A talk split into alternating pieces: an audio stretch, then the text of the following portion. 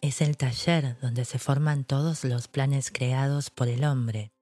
Al impulso, al deseo, se les da forma, perfil e acción mediante la ayuda de la facultad imaginativa de la mente. Se ha dicho que el hombre es capaz de crear cualquier cosa que se pueda imaginar. Mediante la ayuda de su facultad imaginativa, el hombre ha descubierto y dominado más fuerzas de la naturaleza durante los últimos 50 años que durante la historia de todo el género humano anterior a esos 50 años. Ha conquistado el espacio aéreo tan cabalmente que los pájaros resultan pobres competidores.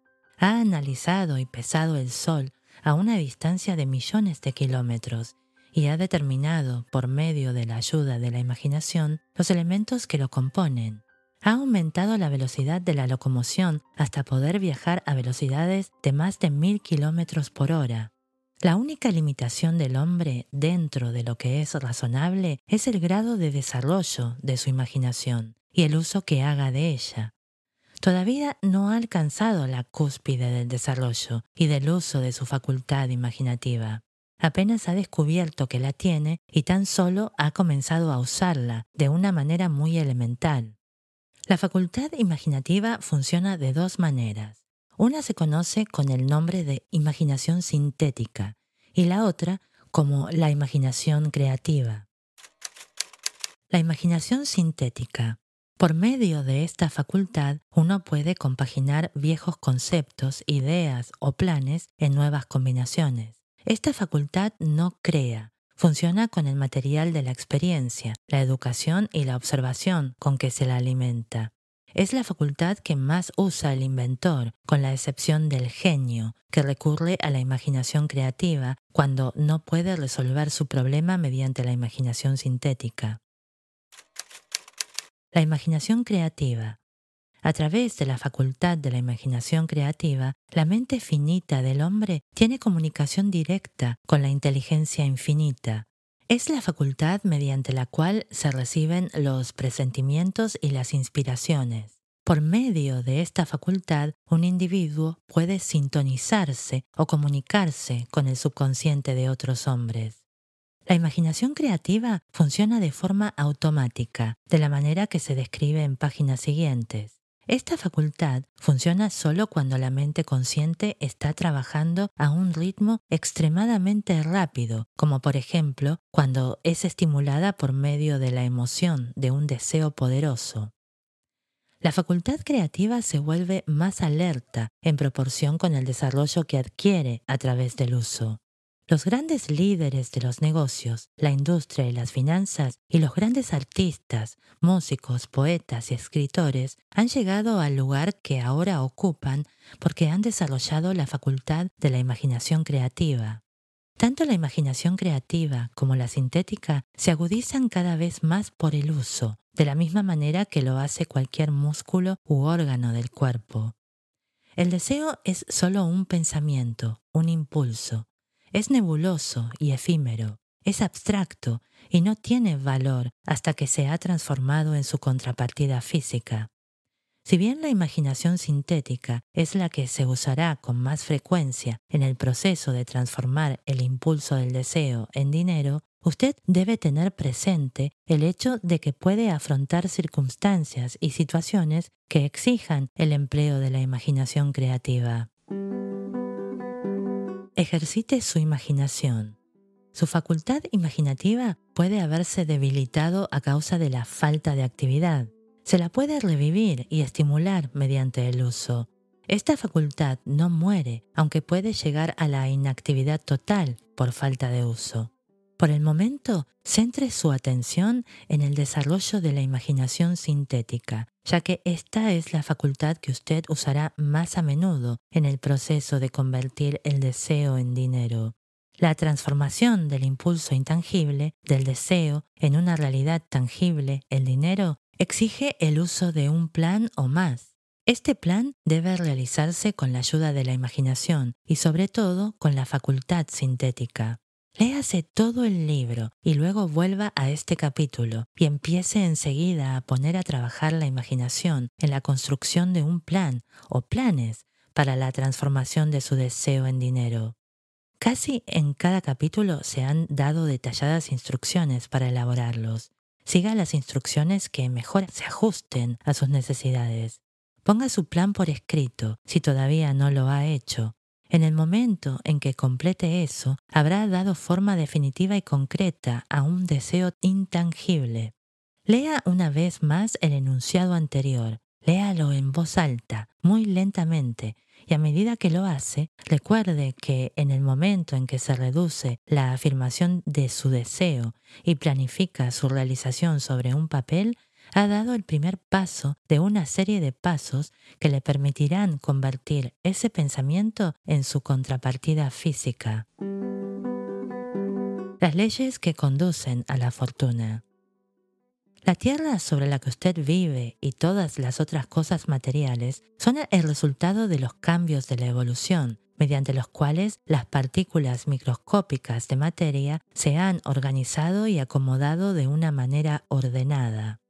Por otra parte, y esta afirmación es de fundamental importancia, este planeta, cada una de los miles de millones de células del cuerpo de usted, y cada átomo de materia empiezan como una forma intangible de energía. El deseo es el impulso del pensamiento. Los impulsos del pensamiento son formas de la energía. Cuando empieza a acumular dinero con un impulso de pensamiento, el deseo, usted, está poniendo a su servicio el mismo material que la naturaleza empleó para crear este planeta y todas las formas materiales del universo, incluido el cuerpo y el cerebro en los que los impulsos de pensamiento funcionan. Usted puede amasar una fortuna mediante la ayuda de leyes que son inmutables, pero primero debe familiarizarse con esas leyes y aprender a usarlas. A través de la repetición y ofreciendo la descripción de estos principios desde todos los ángulos concebibles, el autor desea revelarle el secreto mediante el cual se han conseguido todas las grandes fortunas. Por extraño y paradójico que pueda parecer, el secreto no es tal secreto. La propia naturaleza nos lo pone adelante, en la Tierra donde vivimos, en las estrellas, en los planetas suspendidos en sus órbitas, en los elementos que nos rodean y en todas las formas de vida que podemos ver.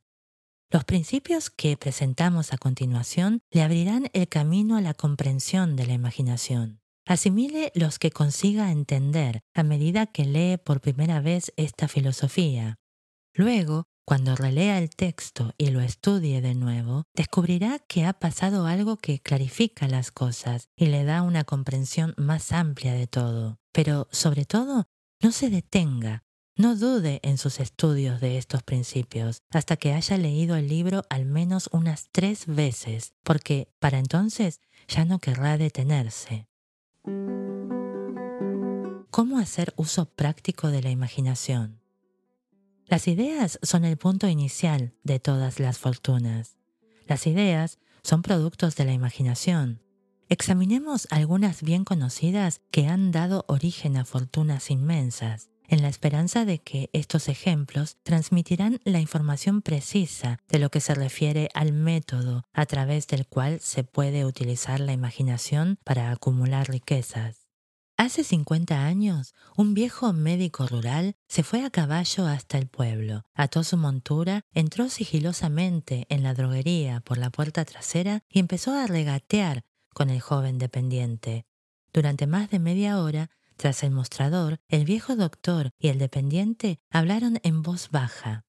Después el doctor salió, fue hasta el caballo y regresó a la tienda con un gran hervidor antiguo y con una paleta de madera que se usaba para revolver el contenido del hervidor, y los depositó en la parte trasera de la tienda. El dependiente inspeccionó el hervidor, Buscó en su bolsillo interior, sacó un rollo de billetes y se lo alargó al doctor.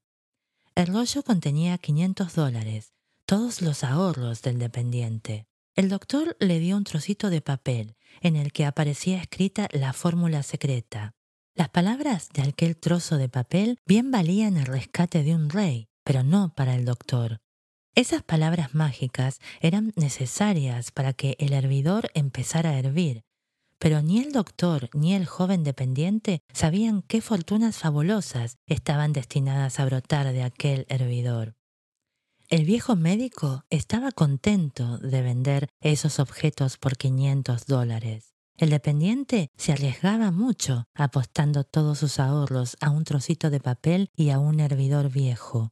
Nunca había soñado que su inversión comenzaría con un hervidor que rebosaría de oro y que un día sobrepasaría el milagroso fenómeno de la lámpara de Aladino. Lo que el dependiente había comprado en realidad era una idea. El viejo hervidor y la cuchara de madera y el mensaje secreto escrito en el trocito de papel eran cosas incidentales. Las curiosas cualidades de aquel hervidor empezaron a manifestarse después de que su nuevo propietario mezclara, según las instrucciones secretas, un ingrediente sobre el cual el doctor no sabía nada. Trate de descubrir qué fue lo que el joven añadió al mensaje secreto que hizo que el hervidor rebosara de oro. Esta es una historia de hechos más extraños que la ficción, de hechos que se inician en la forma de una idea. Echemos una ojeada a las vastas fortunas que ésta ha producido. Ha rendido y sigue rindiendo fortunas inmensas a hombres y mujeres de todo el mundo que se ocupan de distribuir el contenido del hervidor a millones de personas. El viejo hervidor es ahora uno de los más grandes consumidores de azúcar, garantizándole empleo de naturaleza permanente a miles de hombres y mujeres que se ocupan de cultivar la caña de azúcar y de refinar y comercializar el azúcar. El viejo hervidor consume anualmente millones de botellas, proporcionando trabajo a un enorme número de trabajadores del vidrio. Da empleo a un ejército de dependientes taquígrafos, escritores y expertos en publicidad en toda la nación. Ha obtenido fama y fortuna para muchísimos artistas que han creado cuadros magníficos que describen el producto. El viejo hervidor ha convertido un pequeño pueblo del sur de los Estados Unidos en la capital sureña de los negocios, donde ahora beneficia directa o indirectamente cada negocio y casi a cada residente de la ciudad. La influencia de esta idea beneficia ahora a todas las ciudades civilizadas del mundo, vertiendo un flujo continuo de oro para todo aquel que la toca. El oro del hervidor construye y mantiene una de las universidades más importantes del sur de los Estados Unidos, donde millares de jóvenes reciben el entrenamiento esencial para el éxito. Si el producto de este viejo hervidor de bronce pudiera hablar, nos contaría escalofriantes historias de novela en todos los idiomas, novelas de amor, novelas de negocios, novelas de hombres y mujeres profesionales, que se ven estimulados a diario por este producto. El autor está seguro de una de esas novelas, por lo menos, pues tiene parte en ella, y todo empezó no muy lejos de donde el dependiente le compró al médico el viejo hervidor. Allí fue donde el autor conoció a su esposa, y ella le habló por primera vez del hervidor encantado. Era el producto de aquel hervidor lo que estaba bebiendo cuando él le pidió que lo aceptase en matrimonio. Sea usted quien fuere, viva en donde viva y sea cualquiera la ocupación a la que usted se dedique, recuerde en el futuro, cada vez que vea las palabras Coca-Cola, que su vasto imperio de riqueza e influencia ha surgido de una sola idea y que el misterioso ingrediente con el que el dependiente de la droguería, Asa Candler, mezcló la fortuna secreta era la imaginación. Deténgase a pensar en ello por un momento. Recuerde, además, que los pasos hacia la riqueza que se describen en este libro han sido los medios por los que la influencia de Coca-Cola se ha extendido en cada ciudad, pueblo, aldea y encrucijada del mundo, y que cualquier idea que usted pueda crear, tan buena y meritoria como la Coca-Cola, tiene la posibilidad de duplicar el récord de ese refresco mundialmente conocido para matar la sed. ¿Qué haría yo si tuviese un millón de dólares? Esta historia demuestra la veracidad de aquel antiguo adagio, donde hay una voluntad, hay un camino. Esto me lo decía ese apreciado educador y clérigo, el fallecido Frank González, que comenzó su carrera de predicador en los corrales de ganado en la región de Chicago. Mientras el doctor González estudiaba en la universidad, observó muchos defectos en nuestro sistema educativo, defectos que creía que podría corregir si fuese director de un colegio. Se propuso organizar un nuevo colegio donde llevar a cabo sus propias ideas, sin los obstáculos de los métodos ortodoxos de la educación. Necesitaba un millón de dólares para poner su proyecto en marcha. ¿Hacia dónde necesitaría tender la mano para obtener semejante suma de dinero? Esa era la pregunta que absorbió la mayor parte de las reflexiones de ese joven y ambicioso predicador, pero no parecía que consiguiese progreso alguno. Todas las noches se acostaba pensando en lo mismo y al día siguiente se levantaba con la misma idea.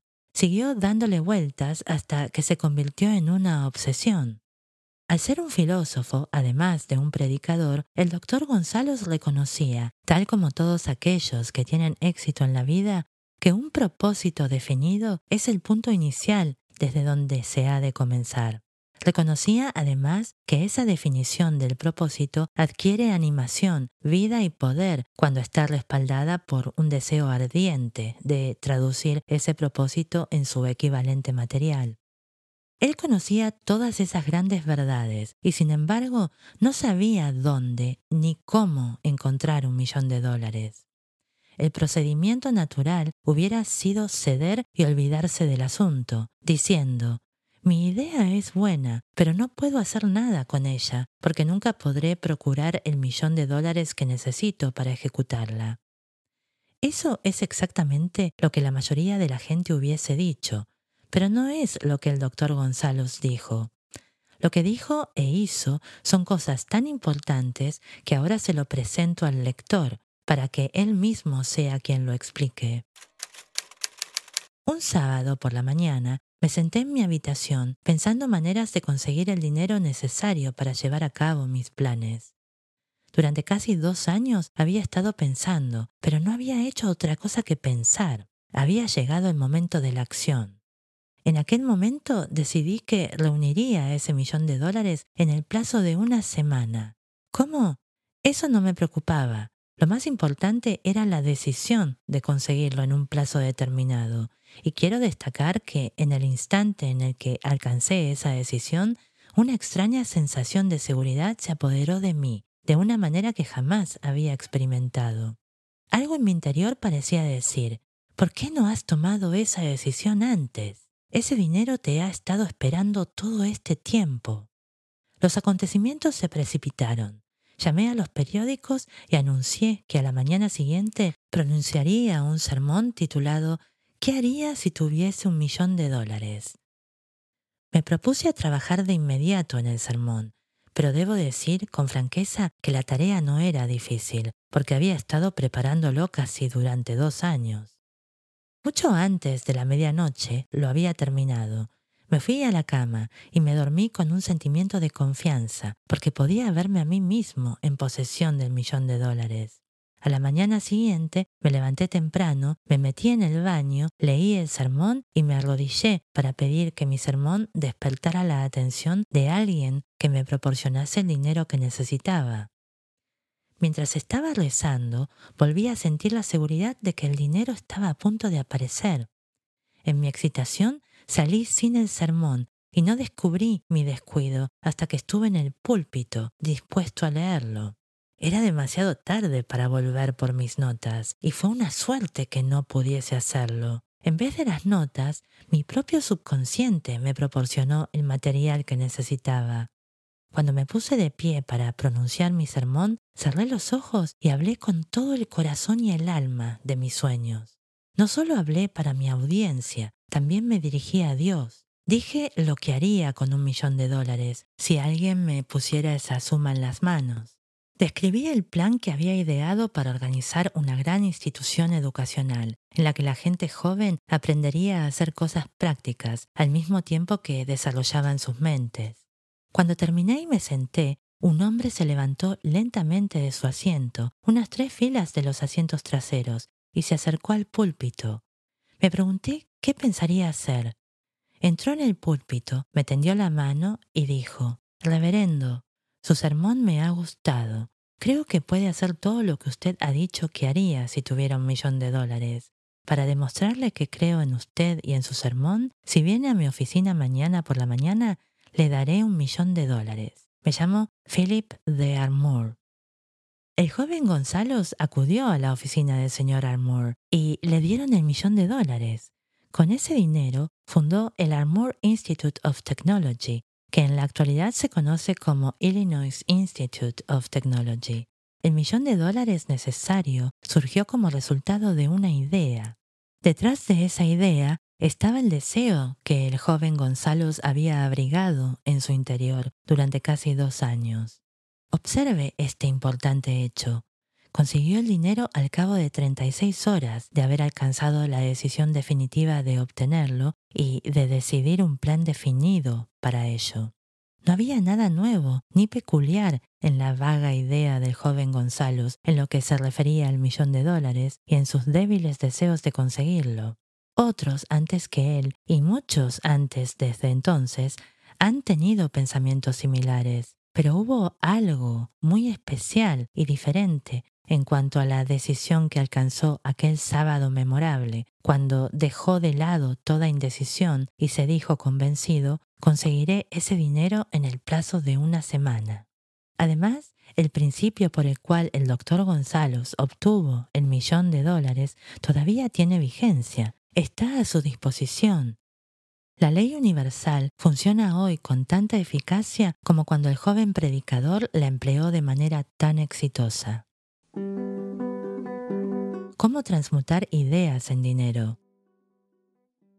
Observe que Asa Candler y el Dr. Frank González tenían una característica en común. Ambos conocían la sorprendente verdad de que las ideas se pueden transmutar en dinero por medio del poder de un propósito definido y de unos planes concretos. Si usted es de lo que creen que el trabajo duro y la honradez por sí solos le proporcionarán riqueza, está muy equivocado. La riqueza, cuando aparece en grandes cantidades, nunca es solo como resultado del trabajo duro, cuando aparece, la riqueza es el resultado de exigencias definidas, basadas en la aplicación de planes definidos, y nunca se debe a la suerte ni al azar. Una idea es un impulso de pensamiento que incita a la acción por medio de un llamamiento a la imaginación. Todos los vendedores expertos saben que cuando las mercancías no se pueden vender, las ideas sí, los vendedores ordinarios lo ignoran y precisamente por eso son ordinarios. Un editor de libros baratos hizo un descubrimiento de gran valor para todos los editores en general. Aprendió que mucha gente compra el título y no el contenido de los libros. Por el solo hecho de cambiar el título a un libro que no se vendía, sus ventas aumentaron en más de un millón de ejemplares.